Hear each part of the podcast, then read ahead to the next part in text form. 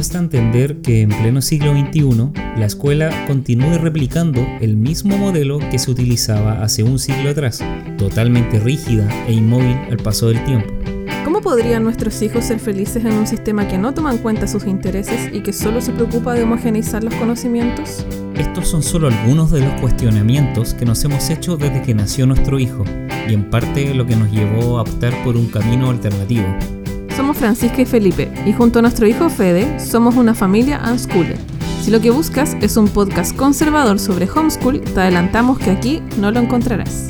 La mayoría de las veces nos sentimos contra la corriente en este mundo de la educación en casa. No somos religiosos, Ni antivacunas. ni antiaborto. Nuestro enfoque no es mejor ni peor que el tuyo.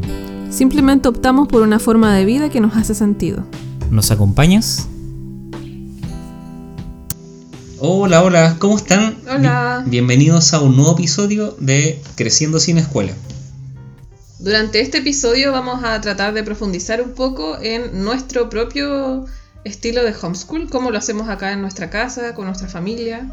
Cómo organizamos el espacio en nuestra casa, si es que nos organizamos en tiempos, en rutinas, si es que no la utilizamos. Queremos contarle un poco más sobre la cotidianidad en nuestro día a día, de cómo se hace homeschool o en nuestro caso unschooling. Bueno, para la gente que nos ha seguido desde el primer episodio, no sé si recuerdan que en el episodio número 3 hablamos sobre los tipos de homeschooling, ¿cierto? Hablamos de del homeschool ecléctico, del homeschool, eh, digamos, tradicional, el unschooling, el unschooling radical, ¿cierto? Y eh, les expusimos que nosotros, hoy en día, lo que más nos acomoda a nuestro estilo de vida es el unschooling. Entonces, en primer lugar, para dejar claro, ¿existe un mejor tipo de homeschooling? No. Cada familia va a tener que decidir de acuerdo a sus posibilidades, eh, el lugar en que vive, la manera en que funciona su familia, el tipo de homeschooling que más les sirve. No existe uno mejor que otro, sino que el que más nos acomoda. Para nuestro caso, digamos, el unschooling eh, es este como movimiento, esta filosofía, estilo de vida que más nos ha acomodado, que nos, más nos acomoda en esta etapa que estamos viviendo con nuestro hijo. Bueno, para contarles un poco de qué se trata el unschooling, eh, les voy a mencionar que esta es como una especie de no sé, corriente estilo del Sí. homeschooling que nació a partir del profesor John Holt. Él fue el, que, el primero en hablar de unschooling. ¿Ya? Y este estilo hace referencia a una educación centrada en el niño. En el unschooling no seguimos ningún tipo de currículum, no estamos eh, inscritos en una plataforma virtual, colegio online, nada de eso. Simplemente el aprendizaje de nuestro hijo se basa en sus propios intereses. Dentro del unschooling también hay distintas como ramas. Hay una más radical, otra un poco más tradicional, que es como lo que hacemos nosotros. Que en nuestro caso, por ejemplo, se basa simplemente en que nuestro hijo nos propone temas de su interés y a partir de eso nosotros preparamos actividades para que él pueda profundizar y, conocer más sobre el tema. Claro, como dice Francisca, eh, no es un método, digamos, no es una serie de pasos, o sea, no les podríamos decir los siete pasos para hacer una familia unschooling, sino que es algo que se logra poco a poco. Por algo muchas veces se refieren a él como, o a mí me gusta por lo menos mencionarlo como un antiguo estilo de vida. Y muchas veces existe el mito de que, de que como este estilo más libre, esta rama más libre del homeschooling, que es el unschooling, dicen como ya, pero es que veo mucha despreocupación, abandono al niño, sino que, y ya lo hemos dicho en otro episodio, todo lo contrario, es estar mucho más atento a, a las necesidades que él tiene el día a día, sus preguntas, observando, ¿cierto? Y sobre todo, eh, no, forzar al niño más allá de sus propios intereses, no yo tratar de meter a la fuerza eh, hobbies, actividades, cosas que él no quiera hacer, o sea, como que yo mismo que él vea el interés natural de él y yo ahí eh, estar atento y brindar la posibilidad para que él pueda seguir explorando eso y profundizando. Bueno, como les mencionaba Felipe, cada familia eh, unschooler es distinta una de la otra, pero hay algunas cosas en común entre todos, que son básicamente tres, que sería la primera, el hecho de que en, la- en las casas, en las familias, eh, nosotros vemos todo como un ambiente en donde se propicia la, exploración, el aprendizaje. O sea, nosotros como que proporcionamos de alguna manera un ambiente estimulado, un ambiente con libros, con herramientas, con, con cosas que faciliten el aprendizaje, cosa que el niño pueda ir, tomar eso y aprender por sí mismo, o pedir algún tipo de guía para que sus papás lo puedan ayudar. Por otro lado, en segundo lugar está el tema de que los adultos en el unschooling, o sea, nosotros los papás, somos ejemplos para ellos y también somos facilitadores del aprendizaje, no forzadores. O sea, en ese sentido, nosotros tenemos que estar siempre atentos a lo que ellos nos van demostrando, a lo que ellos van pidiendo, a lo que les llama la atención. Siempre tenemos que estar atentos a, las cosas que ellos van como conversando con nosotros. Acá en la casa, por ejemplo, siempre nos vamos dando cuenta de sus intereses a partir de conversaciones súper cotidianas almorzando, tomando once. Eh, ahí nos vamos dando cuenta qué cosas le están llamando la atención en ese momento y qué cosas le gustaría aprender, profundizar, a qué talleres le gustaría ir, etc. Y por último, otra cosa que hay en común entre las familias unschooler es que eh, confiamos en los niños, confiamos en que ellos van a aprender, porque no hay ningún día en que un niño no aprenda algo. Ellos están siempre aprendiendo, todos los días, en todo momento, en cualquier cosa, hasta en lo más cotidiano hay aprendizaje. Claro, que es imposible finalmente no aprender algo. Como que siempre va a estar en un activo interés de querer eh, aprender algo hasta los momentos de más ocio, digamos. siempre va a haber un... En el juego también hay mucho aprendizaje. Claro. Ah, yo tengo un dato, eh, freak, eh, la semana pasada estuve buscando información un poco sobre John Holt, que como les contaba Francisca, era un profesor eh, norteamericano de New York, creo, si no me equivoco, que muy descontento con la educación. Eh, bueno, ganó hasta premios de mejor educador del Estado, muchos años, y era muy crítico de la educación. Finalmente se salió del sistema. Y él cuando empezó ya a educar de manera, cuando empezó ya a publicar, a hacer boletines sobre el tema del unschooling, como le decía Francisca, el primero que lo empezó a utilizar, tenía un boletín muy famoso que le llegaba a la familia a las casas. Y el nombre de ese boletín, eh, bueno, no lo decía en inglés, no bueno, pero en español es Creciendo sin escuela. ¿Sí? Sí. Se llama Growing eh, School. Y el nombre es Creciendo sin escuela, literal traducido. Sí. Ya, vamos a contarles un poco también cómo son los niños unschoolers. También tienen características en común, obviamente que nunca va a haber un niño igual a otro, pero comparten ciertas características dadas a la forma en la que ellos están viviendo. En primer lugar, para ellos aprender es tan natural como respirar. Es un proceso bueno, como les digo, súper natural. Ellos están aprendiendo todo el día, no, tienen un momento fijo como decir así como, así como en un colegio, en este momento van a aprender matemáticas.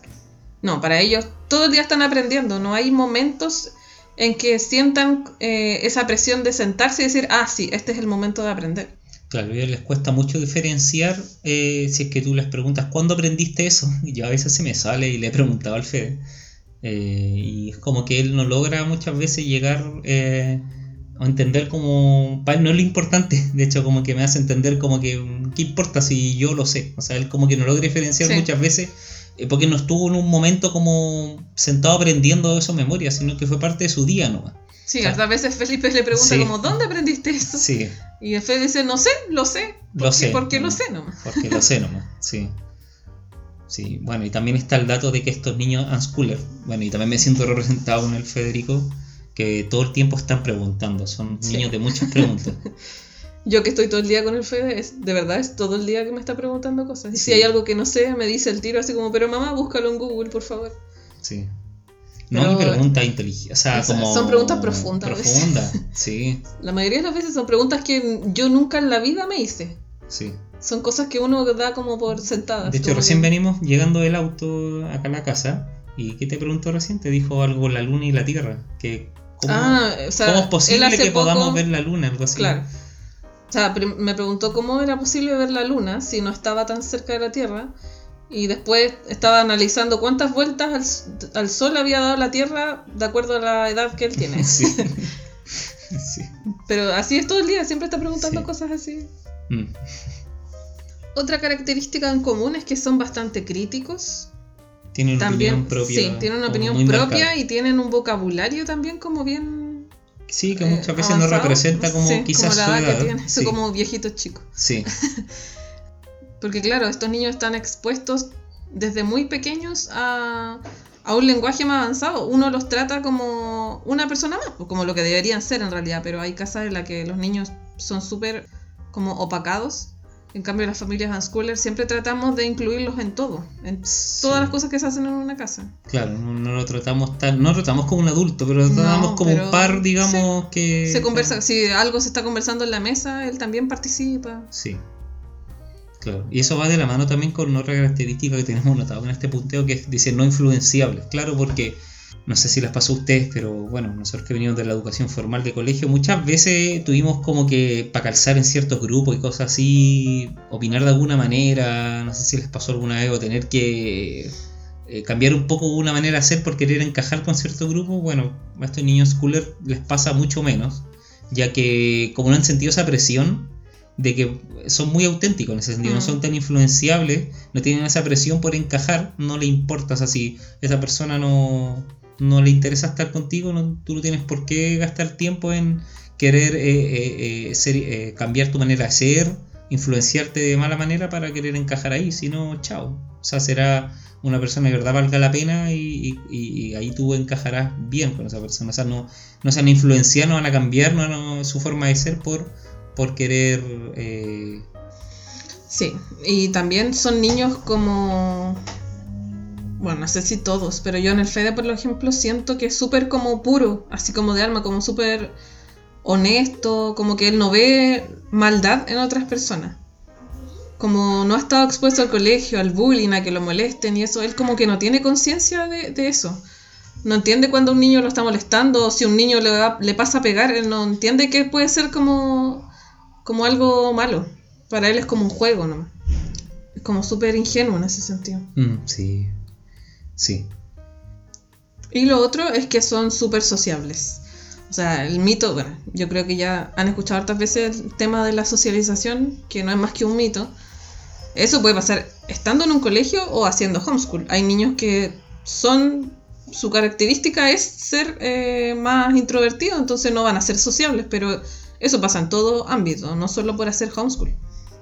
Eh, pero los niños que son unschoolers generalmente tienden a ser mucho más sociables. Conversan con gente de cualquier edad, de cualquier tema. Eh, no se sienten menos, nunca. Claro. De hecho, el FE está en una etapa que, bueno, cuando conocen adultos y les comentamos en qué trabaja en área, como que siento que eh, no no no es como entrevista sí como que como que lo quiere estrujar en el buen sentido como que quiere para explicarlo mejor como que quiere aprovechar ese momento oh esta persona de verdad trabaja en el metro o esta persona de verdad es dentista por ejemplo entonces le hace pregunta o por ejemplo trabaja en la fuerza armada eh, le llama la atención eh, esa persona y, le, y lo interroga o sea le hace preguntas como eh, muy como de querer conocer qué es lo que hace en el día a día esa persona. Siento que le interesa conocer distintos trabajos, por lo menos está en esa época. Si te ha gustado el podcast, nos ayudarías muchísimo si presionas nuestro botón seguir en Spotify. De esta manera la aplicación te notificará cada vez que subamos un nuevo episodio. También nos puedes encontrar en Instagram como Creciendo sin Escuela, todo junto, o seguir nuestras cuentas personales a Francisca la encuentras como con-f- de familia, con F de familia. Y la mía es Papá Inquieto, todo junto. Con cada una de tus menciones en redes sociales y comentarios nos ayudas a otorgar mayor visibilidad a este espacio y que así pueda llegar a muchas más personas. Gracias.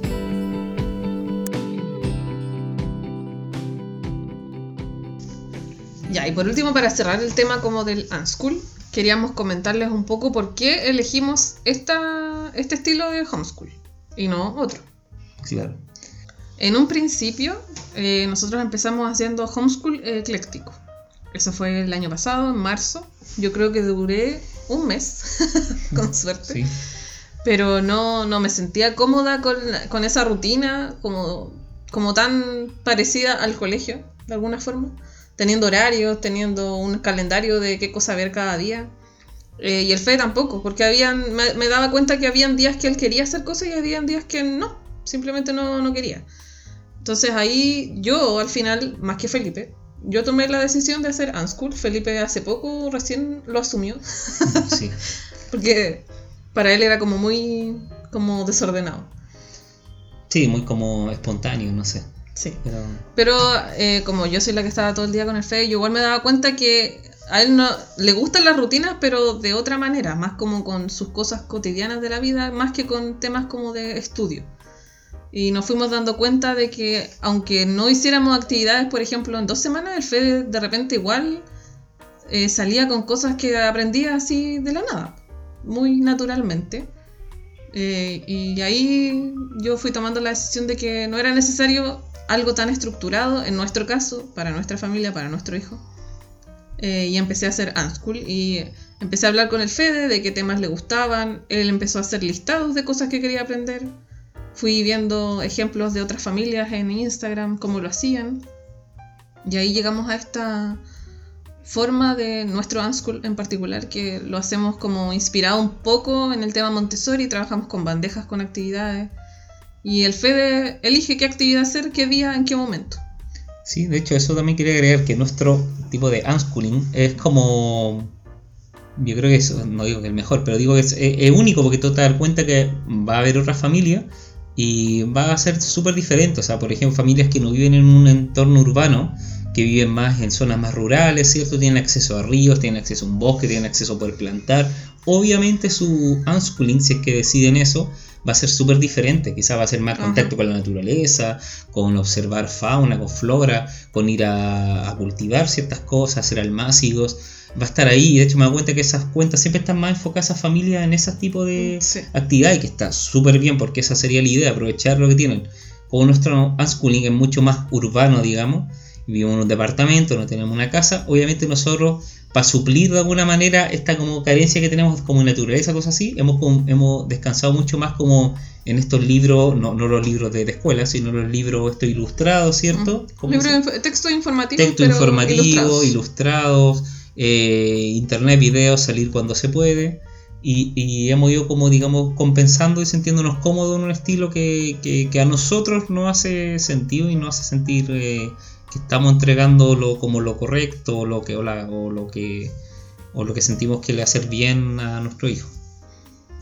Así que cuando uno habla de estos como tipos de homeschooling y nosotros que nos gusta profundizar en el unschooling, eh, si tú estás escuchando esto y no es tu estilo o cosas así, no, no, no es para nada como para sentirse mal ni nada de eso, sino que todo depende de tu familia. Hay gente que de verdad se apoya más los libros, textos escolares y desde ahí despliega otras iniciativas y, y, también está bien porque en realidad la idea es que te sientas cómodo haciendo esto. Hay otros también que descansan en los colegios virtuales, no en nuestro caso. También es otra opción válida, eh, también otra opción válida, tampoco se le va a jugar por eso. Así que siempre estos como límite entre un estilo y otro son súper grises, son súper líquidos, como se. O sea, son, no son tan blanco-negro. ¿Cierto, Fran? Ajá. Sí, y por otro lado, como les mencionaba, aparte del tema de que a nosotros no nos acomodaba este tema de, de, seguir una rutina tan estricta, eh, el año pasado, como les decía, cuando hice homeschool ecléctico ese mes, me basé en el currículum que entrega el ministerio. No en el de los exámenes libres, porque eso parte en primero básico y el FE del año pasado tendría que haber estado en pre-kinder. Y me basé en eso para hacer actividades todo ese mes y era horrible, o sea, en el sentido de que era muy, muy básico para el, para el FEDE. Él avanza a otro ritmo, él ya, él ya sabía muchas cosas que, que no eran de pre-kinder, ya eran como, no sé, de primero. Entonces, en ese sentido, tampoco nos acomodaba seguir ese currículum y no era viable comprar un currículum extranjero porque lo sentía como innecesario. No, y descontextualizado a la realidad también de acá. De acá y de él como persona, como mm. niño. Sí.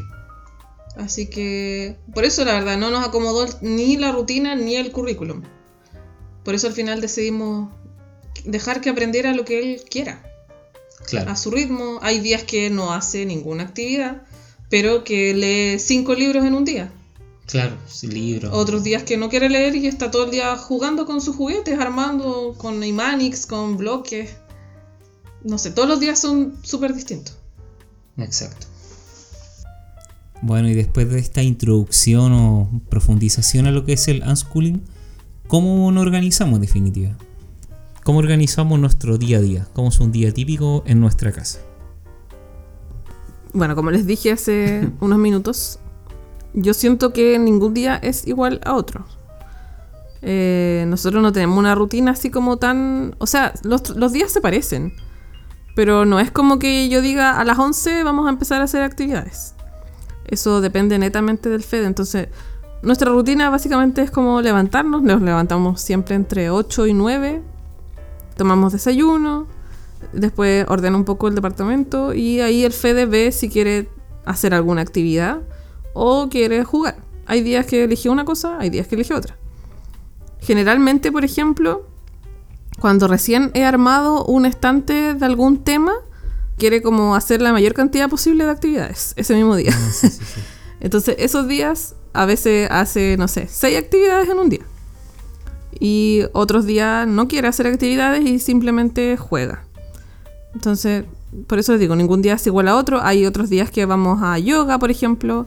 Ahora va a volver a ir a baile porque nos pidió retomar ese taller también. Hay días que salimos, vamos a la casa de algún amigo o a un museo, no sé, como que siempre cambian las cosas. Ya, pero igual podemos decir, por ejemplo, un día normal, que no tengas que salir de la casa. Eh, dedican más tiempo generalmente en las mañanas a hacer actividades y en las tardes, por ejemplo, te dedica a tu emprendimiento, cosas así. ¿Tiende a haber una...? Sí, depende del día. es que hay veces eh, que, o sea, generalmente hacemos actividades en las mañanas. Pero hay veces que, bueno, por ejemplo, almorzamos y después de almuerzo él tiene un ratito para jugar en la Wii mientras yo me pongo a trabajar. Y cuando ya termina ese horario, a veces me pide hacer una actividad porque tiene ganas de hacer, o a veces me pide que vayamos a leer un cuento en la cama juntos. Mientras que hay otros días que elige seguir jugando, pero en otra cosa, él solo.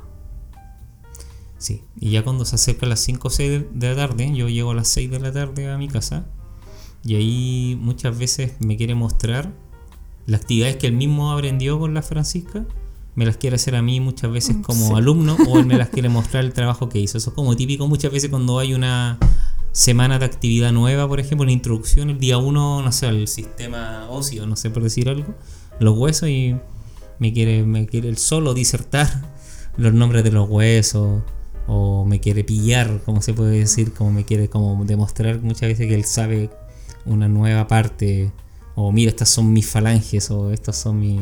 etcétera, por decir algo. Eso es como típico de él, que le gusta mostrarle a mí como, como lo nuevo que aprendió como en el día.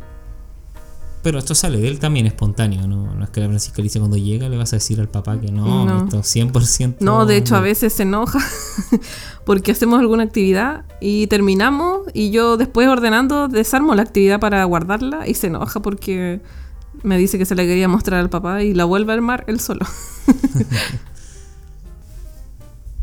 ¿Podríamos hablar de cuánto gastamos mensualmente, aproximadamente, como en hacer homeschool?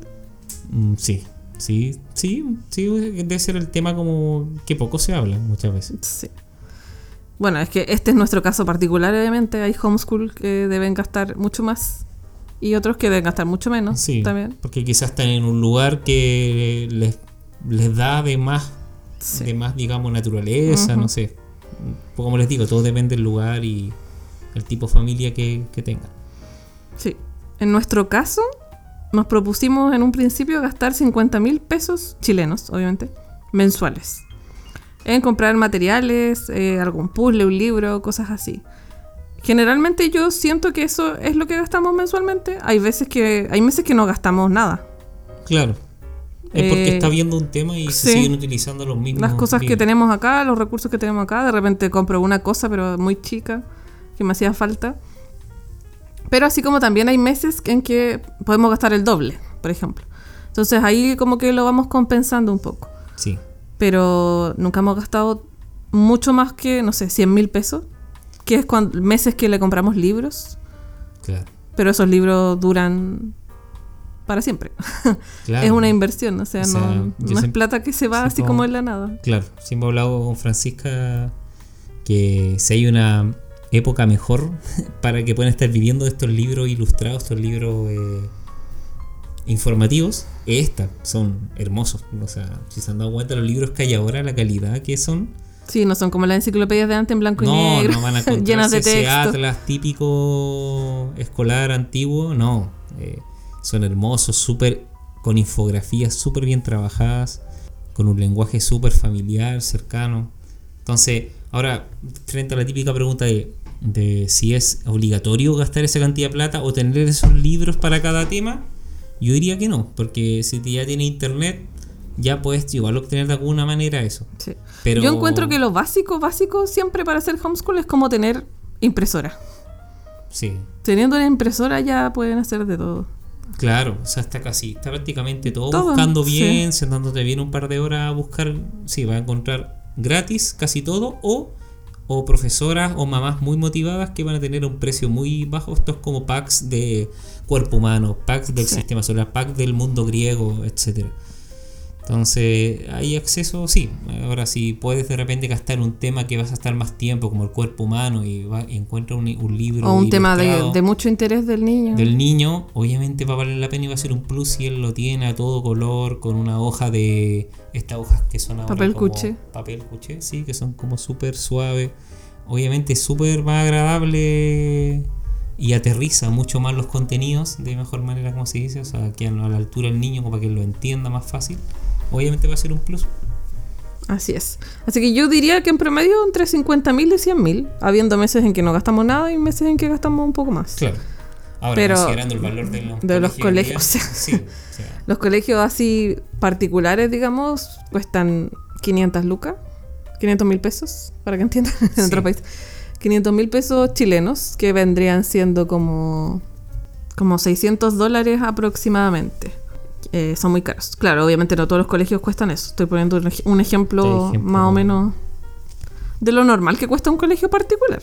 particular. Ya. Y estos como de ahora que están con fundación, comillas, ¿cuánto en estos particulares funcionados ahora son fundación? Es que hay fundaciones que son gratuitas y hay fundaciones que cobran un poco. Yo diría que aproximadamente 100 mil, eso es como lo mínimo. Ya, sí. Y lo demás ya son colegios públicos, obviamente. Los colegios municipales que esos igual cobran. A mí igual me cobraban, pero era muy poco. Yo estudié en colegio, toda la vida estudié en colegio municipal y mensualidad cobran como 10 mil, Ya. 15 mil, algo por ahí. Mm. Pero claro, ahora está el tema este de que para ingresar a los colegios municipales hay que Matar postular. claro, casi que matar a alguien. Hay que postular y muchas veces los niños no quedan, no quedan cerca de su casa o hermanos que quedan separados en distintos colegios. Entonces ahí empieza el tema de ver un colegio particular para poder elegir el establecimiento Ah, y ahí queda la embarrada económicamente. Sí, de hecho, ¿te acuerdas de esta noticia que me comentabas que este año en particular, por lo menos en Chile, pasó que muchos quedaron sin matrícula, pero Sí. obligados? O sea, están haciendo muchos exámenes libres. No, no son homeschoolers, pero están haciendo exámenes libres. O sea, se vieron virtual, obligados Pero obligados, o sea, ellos no tienen nada contra los colegios, pero hoy, este año se vio una proporción mayor de personas, por lo menos en Chile, que quedaron sin su cuota. No sé si tiene que ver con el tema de que mayor cantidad quizás de inmigrantes o quizás porque han cerrado muchos colegios, no lo sé. Pero eh, este año como que quedaron a la fuerza más Sí. gente con, para rendir exámenes libres que en otro año. Claro, noticia que pasaba que había niños que quedaban seleccionados en alguno, pero por ejemplo donde más pasó fue como en regiones, en la costa, en. Sí, como en la quinta región fue lo que más leí yo. Que, no sé, vivían, por ejemplo, en una ciudad y los tiraban a otra ciudad. Entonces los papás no tenían posibilidad de ir a dejarlos todos los días al colegio a esa ciudad. Ya, a ver, ¿y qué última cosa podríamos agregar respecto al- a lo que hemos estado hablando del unschooling, eh, la organización de nuestro espacio en torno a este enfoque o estilo vida que le hemos ido contando? Quizás eh, te tinca que podría ser el tema de eh, las actividades, eh, no las llamar extracurriculares, pero talleres que realiza el FEDE fuera Sí. de esto. ¿Cómo, ¿Cómo compaginamos esto, digamos, con eh, el, con el unschooling que realizamos? ¿Qué, crees tú? Ahora, por ejemplo, actualmente el FED está asistiendo a un, solo un taller, pero hubo un momento en que está asistiendo a dos, o a veces dos y online está en uno. Sí, eh, actualmente está en yoga solamente y nos ha pedido volver a baile. Todavía no, hemos podido como compatibilizar porque ese taller es los, eh, los sábados. Así que por ahora está en uno solo, pero en uno al que de verdad lo disfruta y lo hace por querer, no por competir ni nada por el estilo. Sí. Bueno, sí, en un comienzo empezamos a priorizar. em, yo estaba muy preocupado como de la cantidad, que ojalá estuviese mucho, muchos talleres. Después con el tiempo me he ido dando cuenta que en realidad lo que importa es como la calidad de esto, o sea, la calidad para el Fed, o sea, que él se sienta feliz, tranquilo. Principalmente no nos gusta mucho, todavía estaba como el tema que es eh, a temprana como competencia, sino como que sea algo muy libre y si él quiere aspirar a más, bienvenido sea, eh, lo vamos a ayudar a que él a que él se prepare más, pero por ahora yo encuentro que él está en una etapa que quiere jugar, compartir y, disfrutar nomás el taller, o sea, más allá del, del, como del resultado. Sí, es que en verdad el Fede como que no sabe lo que es competir tampoco. Sí. Él no, como que no entiende eso porque nunca ha estado expuesto al tema del, del colegio, que ahí es donde se da mayor, mayoritariamente el tema de la competencia. Claro. Y por ahora, como les digo, está solo en yoga. Él nos ha pedido, por ejemplo, que quiere aprender a hablar portugués, inglés. Sí, los idiomas. Sí. Está, pero muy interesante. Sí. Y no sé dónde llevarlo. no, pero eso yo creo que lo vamos a ver más como con aplicaciones, Ujú. por internet, para que él pueda avanzar a su ritmo. Porque yo lo tuve en un taller de inglés que era online y la verdad es que tampoco he enchufado tanto. Le duraba como 5 minutos la concentración, yo Sí, creo, y después ya no, la no pescaba bien mucho. didáctica, pero Sí. aún así. No, como que online el Fede no, no, no logra conectar mucho. Mm. Y aparte de eso, la verdad es que nada, no nos interesa tenerlo en mil talleres todos los días, porque ¿para qué? O sea, él va a ir manifestando sus gustos, si en un momento nos pide algo, vamos a evaluar eh, algún lugar donde llevarlo y eso, pero por ahora no nos ha pedido nada más que lo único que quiere es volver a baile. Claro. Pero le he preguntado, de hecho, porque hace poco empezó como a gustarle el fútbol. Le pregunté si quería ir a algún taller de fútbol, me dijo que no, que cuando más grande que él quería jugar nomás. Claro, sí, le gusta mucho jugar a la pelota también. Mm, Sí, nosotros nomás por nuestro lado, nuestra postura es no mostrarle siempre nuevas opciones, no tampoco cerrarle las opciones, sino mostrarle siempre nuevas opciones y que él vaya eligiendo también. Que él vaya como mostrando eh, motivación eh, propia, o sea, ganas de querer saber más y, y así eventualmente llegar a un taller. O a veces no, a veces puedo hacer una salida que no necesariamente puede ser un grupo de personas y ir a un, cerro, Ujú. etcétera. O sea, no, no todo tiene que ser un taller formal, digamos. Ah, tengo unas citas. Eh, ¿No te molesta si la digo? ¿Te pusiste Boric?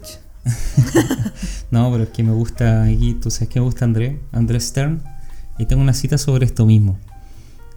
Voy a poner voz de cita. Que dice, papá y mamá sintieron, nadie comentaba nada, nadie me aplaudía, nadie gritaba bravo entusiasmado. Tampoco nadie sugería otro ritmo, otra palabra, otra manera. Y nadie se alarmó del estancamiento aparente de mi nivel de lectura durante muchos años. ¿Andrea habrá de leer algún día? Habrán hecho de eso un problema, una patología, una obsesión. Papá y mamá me tenían confianza plena. En mi cuenta comparto más citas. y los invito a seguirme. Espero que les haya gustado este episodio. Eh, les voy a contar un chiste. ¿Qué hace un perro en la playa? Perro caliente.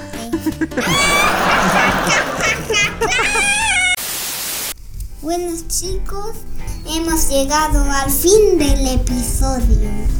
Espero que sigan escuchando nuestro podcast Creciendo sin escuela. Chao, chao, chao. Un besito, abrazo.